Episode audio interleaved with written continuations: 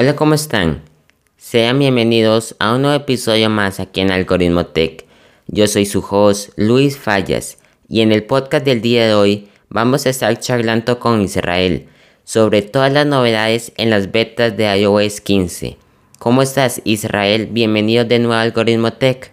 Nada, gracias por la invitación, crack. Eh, un saludo desde España y, pues nada, aquí, eh, a contarte un poquito de las betas. Es bueno siempre tenerte por aquí. Una nota antes de que escuches este episodio.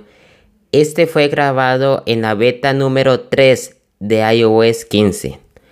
Todos aquellos errores y bugs que mencionamos en este podcast, Apple ya los solucionó en el paso de las betas.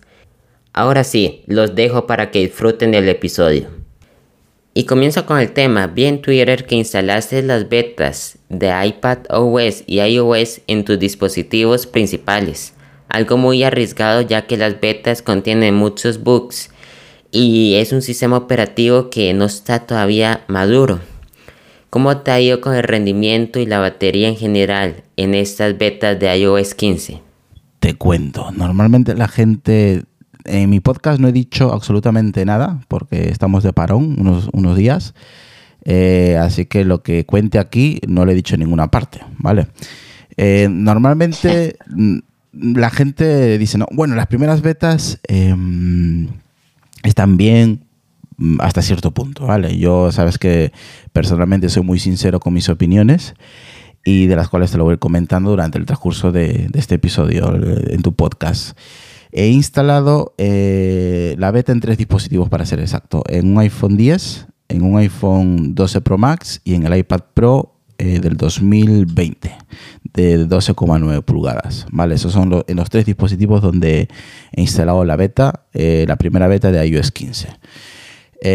lo primero, decirte que en el iPhone hay aplicaciones de terceros que están fallando. Eh, de momento en, las de banco que, yo suelo tener no he tenido ningún fallo, pero en aplicaciones por ejemplo como Twitter o Telegram, cuando las abro se quedan colgadas directamente, pero colgadas, no hacen nada, se quedan cargando y tengo que cerrarlas eh, de manera pues forzada, eh, forzada ¿no? luego el tema de la batería, el iPhone en los primeros dos días no se calentaba, el tercer día empezó a calentarse, pero que no veas, tanto así eh, esto me pasó en el iPhone 12 Pro Max, que tuve que apagarlo, o sea, directamente apagar el dispositivo, esperar que se enfríe y luego, pues una vez que está frío en temperatura ambiente, eh, volverlo a, encender. Estamos hablando del, 12, que es el principal que yo tengo, ¿vale? El iPhone 10 es un, es un equipo secundario ahora mismo, de los cuales en ese de momento no me ha dado ningún problema de lo que he estado yo testeando los mismos problemas que lo que es las aplicaciones, pero de calentamiento no. En el único que me ha dado ese problema de calentamiento, de calentamiento es en el iPhone 12 Pro Max. Pero calentamiento de, decir o lo apago o esto explota. Em, donde más he notado, como suelo estar mucho en Twitter, es la aplicación que más utilizo, entre comillas, ¿vale? De red social es el que me ha dado más, eh, más problemas varias veces durante el día de tener que cerrarlo. O también otro problema que vi, que por ejemplo cuando selecciono, quiero seleccionar un texto, vale, me deja copiarlo y cuando voy a Telegram para pegarlo, no me deja. Nada, no me deja pegar nada. Una, un bug muy curioso. Nunca me había pasado en estos años de que he estado utilizando betas desde la beta. Creo que desde iOS 13 he estado utilizando betas y es el primer bug que me encuentro de este tipo tan extraño que nunca me había pasado. Eh, y de momento esos son los grandes problemas que tengo ahora mismo. El tema de calentamiento en ese dispositivo, en el 12 Pro Max, y el tema de poder copiar y pegar en otra aplicación. O sea, sí me deja seleccionar en una, pero no me deja pegar en otra. Es algo muy raro. Sí, más bien estas betas de iOS 15 se ven más estables que otras siempre en betas vamos a tener errores como tú me mencionabas el calentamiento de los dispositivos, pero yo también estoy probando con un dispositivo secundario esta beta y le soy sincero que me ha ido muy bien. El rendimiento de ese iPhone 7 es de maravilla. Eh, algunas aplicaciones como dice de Twitter no me deja abrir todavía, pero lo esencial como es eh, mensajes de Apple o es WhatsApp o es Instagram, sí me deja utilizarlo, pero más de eso no ha pasado, más bien creo que es una de las mejores betas que he probado. Y eso que no he probado mucho hace mi corta vida tecnológica. Pero algo que sí me intriga más que es un sistema operativo que muchas personas le tenían mucho hype es iPad OS. ¿Cómo te ha ido con las betas de iPad OS? ¿Son estables? ¿El dispositivo se ha comportado bien o más bien a lo contrario? ¿Es peor que el rendimiento que ha tenido tus dispositivos en iOS? Eh, al ser este mm, no es completamente iOS, ya sabes que es iPadOS, que eh, comparte un 90% de, de iOS. Eh, siempre me ha ido bien, es curioso, siempre me ha ido bien ese dispositivo. No sé si es por, la, por el tema de RAM que tiene, que son 6 GB de RAM, pero la verdad que ni se calienta. Es como si no tuviera beta, es como si fuera un oficial. Pero siempre me ha pasado lo mismo con, con este iPad. no, en el iPad anterior que tuve también, instalé la beta y era como si no la tuviera. En el, fue, eh, lo instalé, me acuerdo, en el iPad eh, de 12,9, el primer iPad que salió de iPad de la, eh, de la versión Pro, ¿sabes? el iPad Pro. El primero que salió al mercado fue el que compré yo. Pues en ese también instalé la beta de iOS 14 y tampoco tuve ningún problema con ese dispositivo, ni reseteos ni nada. En este iPad tampoco, o sea, no tenéis como si tuviera la oficial de iOS 15 sin ningún problema de aplicaciones, ni de copiado, ni de pegado, ni, ni las nuevas funciones, o sea, bien, muy contento con la beta en el iPad. Eh, es más, yo creo que hasta la podría recomendar porque mm, la verdad que funciona muy bien. En el tema del iPhone sí he tenido más problemas, eso sí lo tengo que admitir y hay que tener mucho cuidado a la hora de instalar betas porque calienta mucho el dispositivo. Yo creo que ha sido de las betas donde más me ha calentado el dispositivo. A la hora de cargar también noto que, por ejemplo, hoy antes de hablar contigo, hace pues aproximadamente tres horas, dejé el teléfono cargando y lo dejé un aproximado de 30-40 minutos. Eh, lo fui a, a desconectar y tenía el teléfono hirviendo. O sea, caliente, lo que nunca me había pasado. Normalmente he instalado otras betas y se calienta un poco, pero no al, grado de decir, tengo que apagarlo porque esto va a reventar, eh, porque ya me parecía exagerado el, calentamiento. No sé si es por el... Yo creo que va por el tema de las aplicaciones que suelo tener en segundo plano y como no son aplicaciones que están adaptadas al nuevo sistema operativo, pues tienden a, consumir más recursos, ¿no? Eh, pero nunca me había pasado el que sea tan extremo. Eh, la temperatura del iPhone que me, obliga a apagarlo y a dejarlo que repose, que se enfríe y volver a encenderlo. Es más que todo los aspectos donde más me estoy fijando, eh, aparte del rendimiento. Luego, en general, después de, todos esos problemas, entre comillas, que tengo en la beta, eh, bien, el dispositivo bien. Es cierto que algunas veces, por ejemplo, el... ah, verdad, me acabo de acordar. Hay otro problema también en la beta. Normalmente yo en el trabajo tengo wifi lo que es Wi-Fi y 4G, pues cuando en las zonas donde no tengo. Y en casa también tengo Wi-Fi. ¿Qué pasa, Luis? Que esto tampoco no, me había pasado nunca, que es el de cuando estás en 4G y, está, y entras a una zona de, de Wi-Fi, normalmente se conecta automáticamente, ¿vale? Se conecta y todo, ¿vale? Eh, luego, cuando yo me marcho a una zona donde no está la Wi-Fi, eh, la apago automáticamente. Cojo el la opción de poder desactivarla, ¿no? En el panel de control que tiene iOS. Está apagado, pero tú ves la Wi-Fi y sigue enganchada. No está no, está conectada la Wi-Fi, pero ves el icono de Wi-Fi que es como si estuviera conectado. Y yo, pero, hostia, estoy en 4G. O sea, yo ya me he salido muchísimos metros de, eh, de la Wi-Fi. O sea, no tengo Wi-Fi ni por casualidad pero sigue, sigue todavía el icono de, del wifi. Tengo que ir a ajustes, tengo que ir a ajustes, ir a la wifi, lo, lo apago de verdad, o sea, lo apago totalmente y se sigue enganchando. Luego pasa igual 10-15 minutos y, ya aparece el 4G, en mi caso. O sea, es muy curioso ese problema también, como que es, ves, aunque tú sabes que no estás en wifi, pero ves el icono de la wifi ahí. Mira, no, a mí no me ha pasado ese bug que tú comentas Sí, como te digo, Twitter no me abre. También la batería me dura 3, 4 horas. Puede ser ya el dispositivo que ya tiene su, su uso. Pero además de eso creo que es una beta bastante estable. Esta actualización me parece mucho a iOS 12 con sus mejoras en FaceTime y algo más ahí de rendimiento. Es lo mismo que vimos también en iOS 12. En iOS 12 en FaceTime llegó poder llamar en grupos o las llamadas grupales.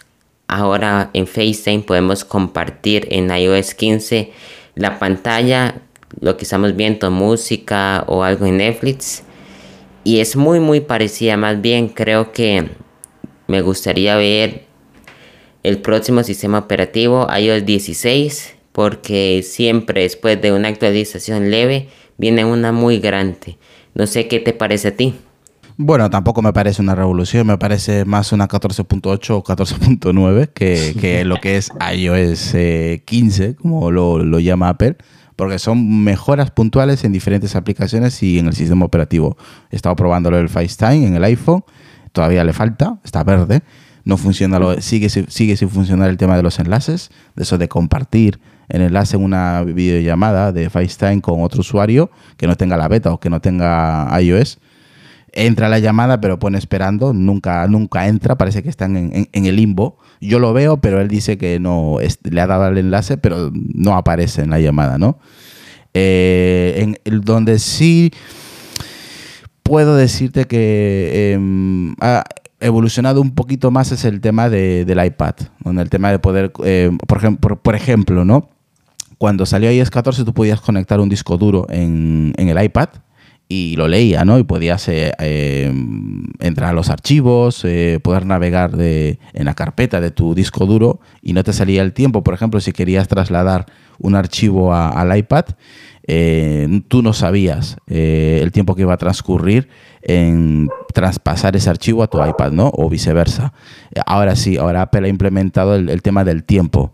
O sea, si pone, por ejemplo, un archivo grande de un giga, giga y medio, eh, te dice en cinco minutos esperando. O sea, ya al menos visualmente, lo que antes e, era, pues eso, te ponía una barra, pero tú no sabías nada de lo que es el tiempo. Son cositas, pequeñas mejoras en diferentes apartados en tema del widget mm, es lo mismo, pero más grande. O sea, así para, para que te lo, así de simple te lo voy a decir. No es una mejora que diga, como se decía, ¿no? Que iba a ser más interactivo. Para nada. El tema de las notificaciones, y yo lo veo igual, tío. es que lo veo igual. Es lo mismo, pero más ancho, ¿sabes? No hay una, una, una interacción real como lo podría haber en, en Android, ¿no? Que notificaciones sí que están eh, muy avanzados, ¿no? Mientras que en iOS sigue siendo lo mismo. O sea, que es, verdad que te lo han, recopilado más las notificaciones o te ponen las más importantes o las que tú sueles estar mirando eh, durante el día, pero sigue teniendo, eh, sigue teniendo el mismo efecto que antes. O sea, te siguen llenando de notificaciones entre la pantalla, te lo han puesto un poco más ancho, más relevante entre comillas, pero poco más. O sea que el tema de no molestar también es interesante eh, pero yo creo que no es necesario hacerlo todos los días, porque eso lo tienes que hacer manual. Eh, eso no se hace de forma automática, tú lo tienes que hacer de forma manual. Llega un momento que sí, el primero o el segundo día es interesante, pero luego ya te aburres de hacerlo de forma, de forma manual. Diciendo, eh, a partir de las 11 de la noche, por ejemplo, que no me molesten porque estoy, yo qué sé, viendo una serie. al día siguiente estoy haciendo otra cosa y tienes que hacerlo de manera manual, ¿sabes? No lo hace de manera automática, ¿no? Que sería lo más idóneo y lo más interesante que, que tuviera esa, esa opción de no molestar, ¿no? Eh, pero es verdad que en el iPad yo creo que mm, se notan un poquito más las mejoras. En iOS yo la verdad que creo que le va a venir mejor a la gente que tiene dispositivos más de, de más atrás. Eh, veas el iPhone 10, por ejemplo, que tengo también como con la, beta instalada. Lo veo mucho mejor, eh, lo que es en tema de estabilidad en general y un poquito pues agregando un poquito de, de, nuevas opciones. Y vale la pena recordar que, vale, sí, han actualizado hasta, hasta el iPhone, a partir del iPhone 6S, que eso ya me parece ya increíble, ¿no? Que Apple lo actualice hasta eh, desde el iPhone 6S me parece brutal. Pero recordar a la gente que eso no quiere decir que vas a tener todas las opciones que pueda tener, por ejemplo, el iPhone 12. Pro Max o al, iPhone 12, ¿no? O al iPhone 11 que te van a capar ciertas funciones que los tienen los últimos dispositivos porque obviamente tienen mejor hardware. Entonces hay ciertas eh, opciones que van a estar capadas ya de por sí. Eh, más que todo te lo actualizan para que tengas un poquito más de, opciones, pero no, no, no, al 100% como en los últimos dispositivos y más que todo por el tema de la seguridad, ¿no? Eh, y poco más. Básicamente no es una actualización grande que, eh, la gente podría esperar. O sea, yo también lo tenía asumido que iban a implementar algunas mejoras que ya se sabía con los rumores que se habían lanzado, más o menos, lo único que no han acertado o no han, eh, no, han acertado en su totalidad es en el tema de los, eh, de los widgets, que todo el mundo decía, va a ser interactivo, interactivo, y nada, no fue nada interactivo. Por lo demás, yo creo que sí han acertado, más o menos ya se sabía eh, cómo iba a ser el tema. Lo que sí, en los dispositivos que no he metido beta, que la verdad que nunca lo he hecho, por, porque ya he visto casos donde ha habido problemas, es en el Apple Watch, por ejemplo, yo tengo el Series 4, eh, y ahí no instalo betas ni loco, porque si se te queda briqueado, te quedas allí, o sea, no hay marcha atrás, y, te quedas ahí, o sea, si quieres quitar la beta, no la puedes quitar, o sea, te quedas allí, eh, y si te va mal el, reloj, no hay marcha atrás, o sea, no hay solución, al menos que vayas a una tienda de Apple y todo ese rollo, claro, si no eres desarrollador, ya estás, vamos, no vas a poder hacer nada. Y en el Mac, pues en el Mac, como yo trabajo con el Mac, bueno, trabajo lo que es el tema del podcast y todo eso, pues no, no me interesa instalar una beta porque ya me ha ocurrido en, años anteriores que instalé la beta a lo loco y luego la aplicación con, con que hacía el podcast no me no funcionaba. Entonces, claro, y eso pasa por ir a lo loco, ¿no? Y desde ahí pues me quedé un mes sin poder hacer podcast porque la aplicación pues no estaba actualizada obviamente a, eh, a la beta. Y desde ahí dije, no vuelvo a instalar betas en el, en el Mac. Lo puedes hacer con un disco externo, obviamente, haciendo partición, pero ya eso requiere un trabajo y un tiempo. Entonces, eso ya depende de cada uno, ¿no? Aunque yo no la recomiendo. Nunca recomiendo que instalen betas en dispositivos personales, aunque yo personalmente, valga la redundancia, lo haga en el mío. Pero para que veas los errores que, los problemas que puedo tener, el tema del calentamiento, el tema de Una vez que el dispositivo empieza a calentarse en el iPhone, por ejemplo, que te he comentado, la batería empieza a bajar a lo loco o sea, se piensa a drenar y empiezas a ver cómo va bajando en tiempo real la batería. 46, 45, bueno, digo. Y los últimos días, la última semana, Luis, lo que me estoy fijando, aparte del drenado, está consumiendo más batería. Eh, a las 12 del día o a la 1 tengo que eh, utilizar el, eh, el, modo ahorro de, ahorro de batería porque me, me, quedo sin batería. Estamos hablando de un iPhone 12 Pro Max que es el que tiene más, más batería porque es de, de, mayor tamaño, ¿no? De pantalla. En lo que sin la beta me duraba, pues eso, todo el día dándole a tope. Eh, igual eran las 12 de la noche y tenía un 14%, un 20%. O sea, me daba todo el día, pero a tope por mi forma de utilizar el teléfono, ¿no? O sea que a mí personalmente no, no me está gustando nada la beta eh, en, el, en el 12 Pro Max. O sea que es, es ahora, ahora mismo lo que te puedo comentar dentro de todas las betas que tengo puestas. En el iPad, el mejor, desde luego. No sé por qué. Yo creo que va por ahí, por lo que te he dicho, que es iPadOS, no es iOS en su totalidad. Y yo creo que por ahí van eh, eh, va el tema de que lo tiene más afinado, tío, en el, en el iPad. Muy afinado las betas.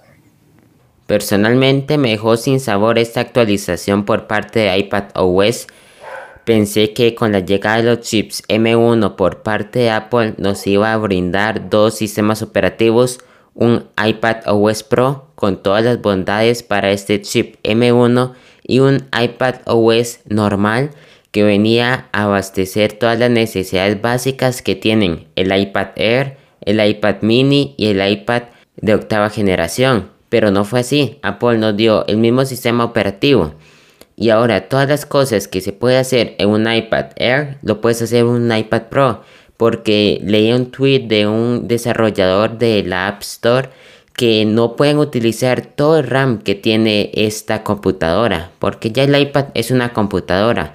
Entonces no sé dónde está la estrategia de Apple para brindarnos tanta potencia en un iPad y no la podemos aprovechar. Para mí Apple nos quedó de viento con ese sistema operativo.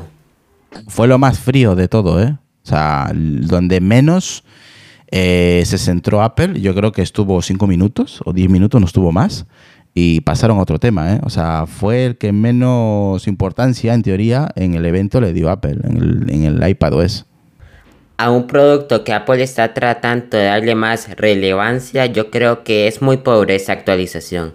Tres mejoras importantes respecto a iOS. Muy pobre la actualización del iPad, muy pobre. Yo la verdad que es lo que más me decepcionó del evento. Y una vez teniendo la beta, sí, son cositas que ves que son nuevas, pero tampoco es el wow. O sea, dices, vaya, o sea, tienes el M1, eh, la gente que tenga el M1 se va a reír porque yo tengo el, o va a llorar, mejor dicho, porque yo tengo el iPad del año pasado que no tiene M1 y tengo lo mismo que el que tiene el M1. O sea, a ver, que tienes el M1, macho, que estás implementándolo en los Mac también eh, dale más chicha, dale más caña al, M1. O sea, tienes potencia, tienes 6, 6 GB de RAM, tienes el, chip M1, los nuevos. Eh, o, se está guardando algo muy tocho, muy gordo Apple más adelante, o no le veo ningún sentido que pongan el M1, porque yo tenía el, el del año anterior, puedo hacer exactamente lo mismo que el que tiene el M1 de este año. Y bueno, para volver a los temas de iOS 15, me gustó mucho la mejora de FaceTime poder difuminar el fondo mientras estás hablando en una llamada o también difuminar un poco el ruido exterior, yo creo que son mejoras excelentes. Yo soy una de esas personas que con mis amigos y con mis familiares utilizo FaceTime. Yo creo que es una de las mejores aplicaciones para llamar ahorita en el sistema operativo. Yo también hago lo mismo que tú. Eh, por ejemplo, con los compañeros, FaceTime, con la familia, FaceTime audio o FaceTime video. O sea que eh, aquí lo, lo, que es el grupo del podcast, eh, la gran mayoría, por no decir el 98% de, los, de los compañeros de podcast tienen iOS o iPad o Mac. Eh, y en la familia pues todos, ¿no? Entonces utilizo eh, FaceTime o alguna vez mensajes, ¿no? iMessage. O sea que mm, yo más o menos me muevo por eso. Y Telegram, pues para el tema del podcast, el grupo o alguien que me quiera contactar eh, de forma privada, eh, sin necesidad de yo darle mi, número de teléfono, ¿no? Así que es, una forma de que yo tengo en mi, día a día utilizo FaceTime. Todos los días utilizo FaceTime. Y otra mejora en este sistema operativo fue Live Photos. Ahora puedes editar tus recuerdos de viajes o de cumpleaños en la app de fotos con la música de Apple Music y con todos los filtros que tiene esta app. Pero yo no sé por qué Apple está mejorando este sistema ya que muy pocos utilizamos esta novedad. Yo creo que son contados con las manos que realmente editan sus videos en la app de fotos. Yo soy uno, yo esas cosas no las... A ver, lo que sí me mola es que eh, cada cierto tiempo el widget de fotos, pues me recuerda una fecha de tal año, una foto, ¿no? Oye, esta foto se hizo en tal año, en tal verano, del tal año, ¿no? Con esta gente. Vale, bien. Pero es de eso de hacerte un, un vídeo de esos que a mí yo, yo la verdad no lo yo no uso eso, no lo descargo ni lo uso. El primer año que lo vi me pareció curioso, hoy mira qué chulpe, ya está, o sea, listo, o sea, no, no, no quiero saber más de esto pero el tema de las fotos que te vaya recordando ciertos momentos del año o del año que fue tomada esa foto, bien. Me parece bien, porque a veces, oye, pues me recuerda ese momento, ¿no? Bien, eso está bien. Pero el tema de lo que comentas tú del vídeo, que te haga pues como una cápsula de, recuerdo con varias fotos en dispositivos utilizando eh, música de Apple Music, pues a mí yo no lo hago, la verdad. Sí, son esas funciones que Apple introduce pero nunca utilizas. Le parece interesante a uno los primeros meses, pero después de eso nunca lo utilizas. Para eso instalas una aplicación de terceros en App Store y te lo edita mucho mejor que la app de fotos de Apple. Y después, siguiendo con las fotos, otra mejora es el reconocimiento por inteligencia artificial de cada foto. Ahora, si tomas una foto de tu perrita, el iPhone va a saber que eso es un perro o una mascota y si lo buscas por el Spotlight te va a aparecer esa misma foto y con la información de la raza de tu mascota. Y también si son personas, animales, objetos, comida, yo creo que es una gran mejora para Spotlight. Y también la muerte de la app de contactos, porque ahora es mucho más fácil buscar en el Spotlight y que te salga todo el resumen de esa persona en lugar de ir a una aplicación en concreto, a buscar la persona y tocar la acción que quieres hacer con esa persona.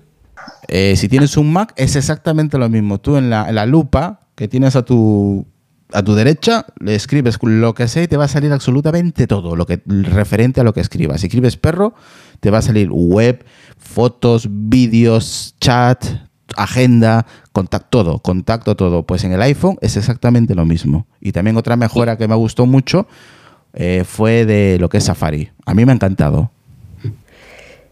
Safari tuvo un rediseño total, un diseño más minimalista, más fluido para que tengas una experiencia de vista mucho más agradable.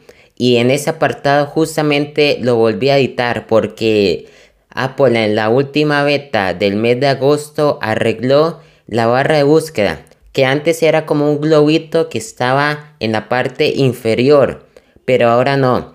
Ahora vuelve a ser mucho más parecido al de iOS 14, donde está en la parte superior con todos los iconos de compartir y de búsqueda, solamente que en este apartado está en la parte inferior para que tengas una forma de visualización de la página mucho más concreta y si tienes que presionar en algún botón en la parte inferior no te moleste esta barra de búsqueda entonces yo creo que esta mejora en esta última beta del mes de agosto fue bastante agradecido. Fue bastante bueno. Además Safari cada vez se va apareciendo más a macOS con los grupos de pestañas. Si estás planeando un viaje o algo muy importante para ti y necesitas estar buscando en las páginas web y no quieres tener un montón de pestañas abiertas, puedes agrupar todas esas pestañas importantes en un grupo de pestañas para que las tengas guardadas y organizadas en pequeñas carpetas, un estilo como archivos. Si tú tienes un archivo muy importante sobre un tema, tú creas una carpeta sobre ese tema. Para mí, una mejora muy importante para Safari.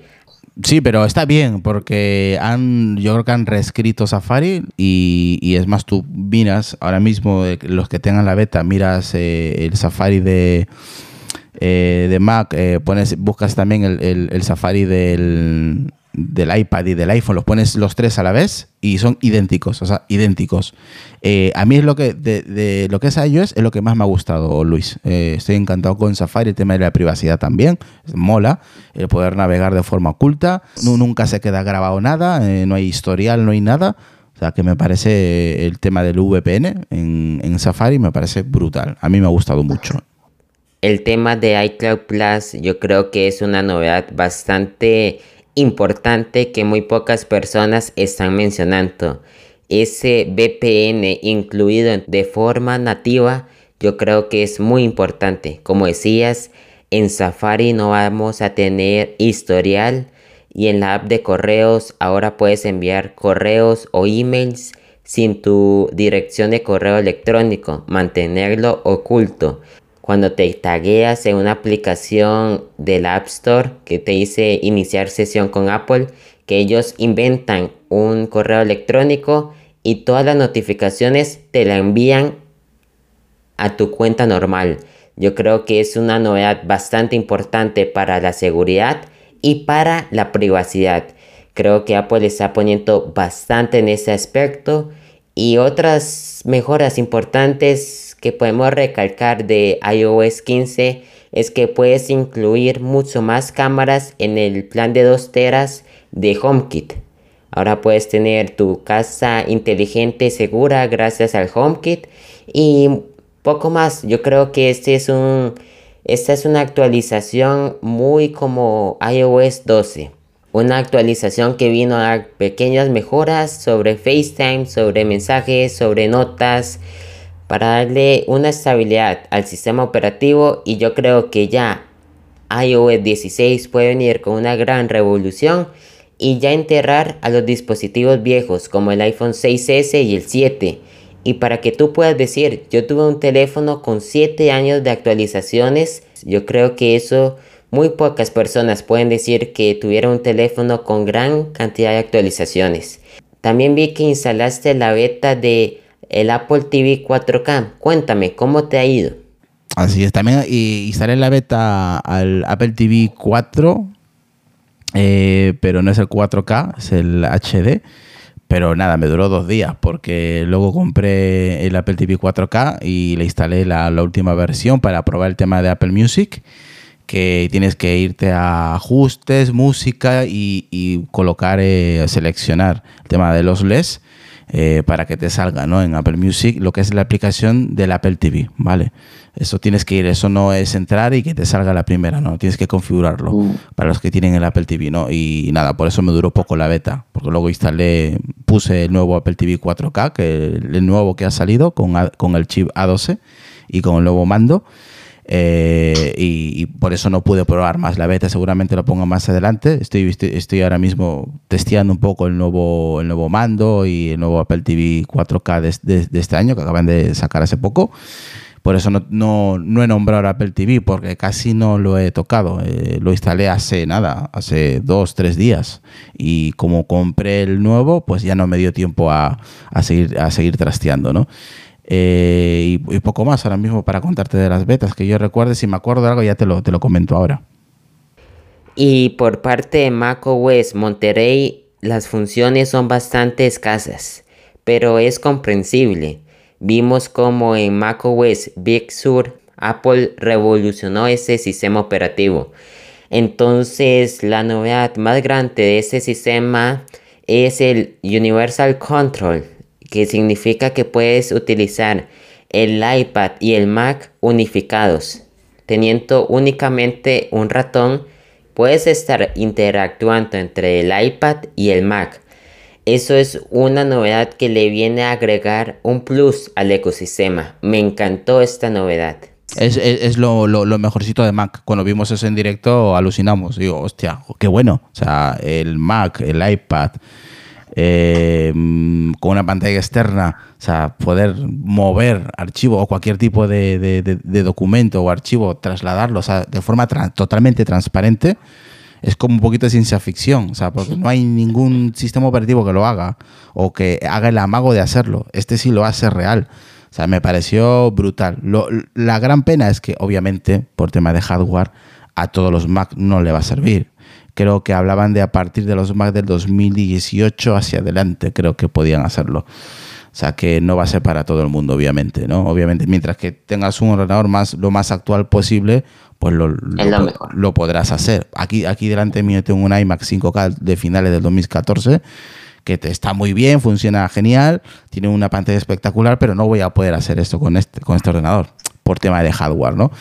Pero para los que tengan los, los últimos modelos de los últimos 2-3 años, pues eh, os va a servir. Y si tenéis el iPad también del año pasado o del anterior, pues también te va a poder, vas a poder hacerlo, ¿no? Cuando ya salga la, eh, el, último sistema operativo, exactamente, el último sistema operativo del Mac y, lo que es este iPad OS 15, ¿no? O sea, que esa es la mejor función que vi en el Mac. Luego lo demás son detalles, nada así que en plan relevante, pero es lo que más me gustó, que es lo que se presentó en el evento, ¿no? Lo que comentas tú de la transparencia de poder eh, arrastrar y soltar eh, sin ningún problema, con, aunque tengas dos tres dispositivos enlazados, ¿no? Obviamente ese es el gran ecosistema de Apple, ¿no? Y la última novedad que me hace falta charlar contigo es sobre WatchOS 8, una actualización menor que viene a darle más funciones a un excelente Apple Watch que Apple en el mes de septiembre, que ya cuando estés escuchando ese podcast, faltaría entre 8 a 15 días. Y yo creo que el nuevo Apple Watch, con estas nuevas funciones de WatchOS 8 sobre Mindfuls, sobre la carátula que puedes estar con el modo retrato, me encantó esta carátula nueva y es un sistema operativo bastante maduro. Vamos a ver si Apple integra nuevos sensores en el Apple Watch como, como la glucosa o temperaturas, pero se rumorea que es para el otro año. Entonces yo creo que con este cambio de diseño y ese WatchOS 8 es un excelente reloj lo que Apple nos está lo que Apple nos está dando.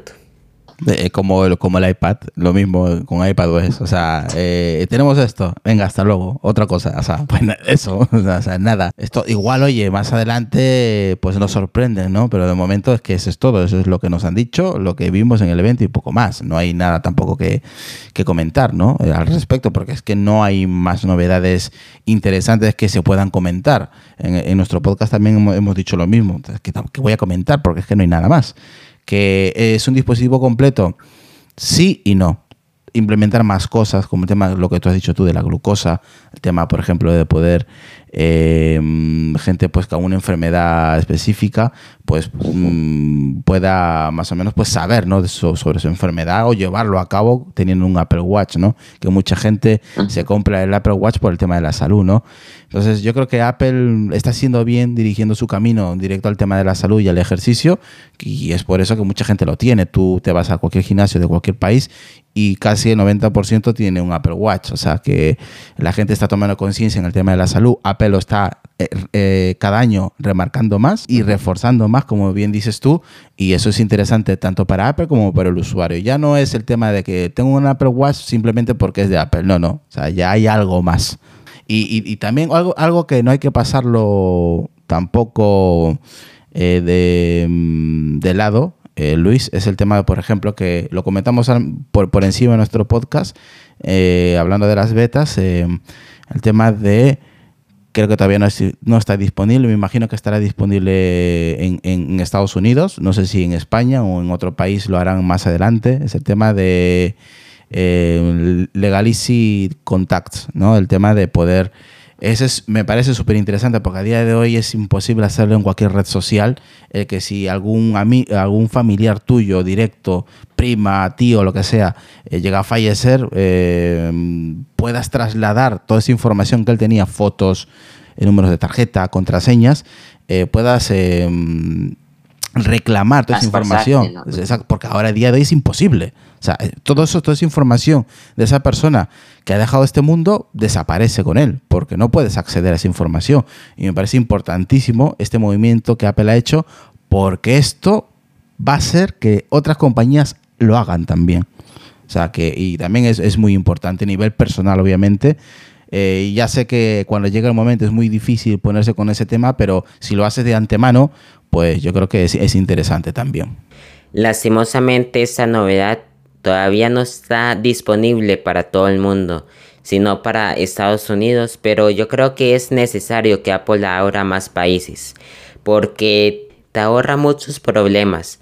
Si en una mala situación que fallece algún familiar tuyo y quieras recuperar toda la información, son problemas legales, son mucho sufrimiento para la familia y Apple está tratando de eliminar todo ese sufrimiento con esta herencia digital.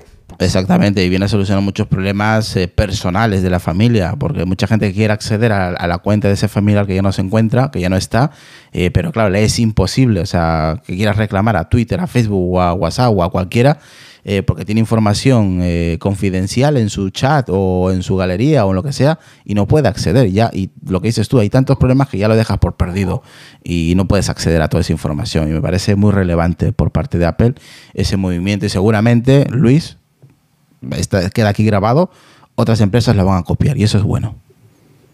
Para mí es una excelente idea, nada más Apple tiene que arreglar pequeños detalles como elegir cuáles aplicaciones o cuáles fotos o cuáles contraseñas quieres heredar en tu herencia digital. Si esta foto sí o esta no, porque también es tu privacidad, tu teléfono es tu mundo. Entonces yo creo que si Apple te pone a elegir que quieres traspasar en tu legado es excelente. Que tú decidas, que Apple te, diga, oye, tú eliges a qué persona de tu familia o primo que tú tengas el número, que cuando el día que tú no estés, toda esa información vaya a esa persona, para que no se pierda. Y si tienes fotos o documentos importantes de tu empresa, de tu trabajo, de tu negocio, lo que sea, esos documentos vayan a esa persona el día que ya no estés. Que diga, esta persona ha fallecido, no está en este mundo, pues a partir de ahora eh, usted va a ser pues eh, dueño de, toda esa información porque en vida se lo trasladó a usted. Yo creo que esa es la manera más correcta de, hacer estas cosas y, agilizarlo, porque la persona que está en, ese trance, ¿no? en ese tránsito de haber perdido un familiar, no se está preocupando en, que, en pelearse con Facebook, con, con WhatsApp o con cualquier empresa para recuperar esa información más adelante. Lo que quiere pues es eh, estar con la familia y ya está. Si lo haces más fácil y más accesible con, anticipación, yo creo que las cosas van a marchar bien en, ese tema que muy poca gente lo, toca ¿no? y que es, es muy importante en un momento clave de nuestras vidas. Yo creo que eso fue lo más importante para que te refresques todo lo que va a venir en una semana o dos en iOS 15, en iPad OS 15, en macOS Monterey y en WatchOS 8. Muchas gracias por estar aquí Israel. Fue muy importante crear este podcast contigo. Muchas gracias por tus opiniones y tus puntos de vista. Te agradezco mucho. Nada, gracias a ti. Espero que te vaya muy bien. Ya sabes que me tienes ahí en privado, en Twitter, en Telegram y para lo que quieras, pues estoy disponible. Ya lo sabes. Simplemente me dices día y hora y si puedo en ese momento, ya sabes que yo voy directo, sin ningún problema. Te agradezco mucho, Israel. Y a ti también, oyente, por llegar hasta aquí. Esperemos que en este mes de septiembre disfrutes de toda la tecnología. Van a venir podcasts de cada evento que nos tenga este mes. Si puedes compartir este podcast, te lo agradecería. Yo soy Luis Fallas y esto fue Algoritmo Tech.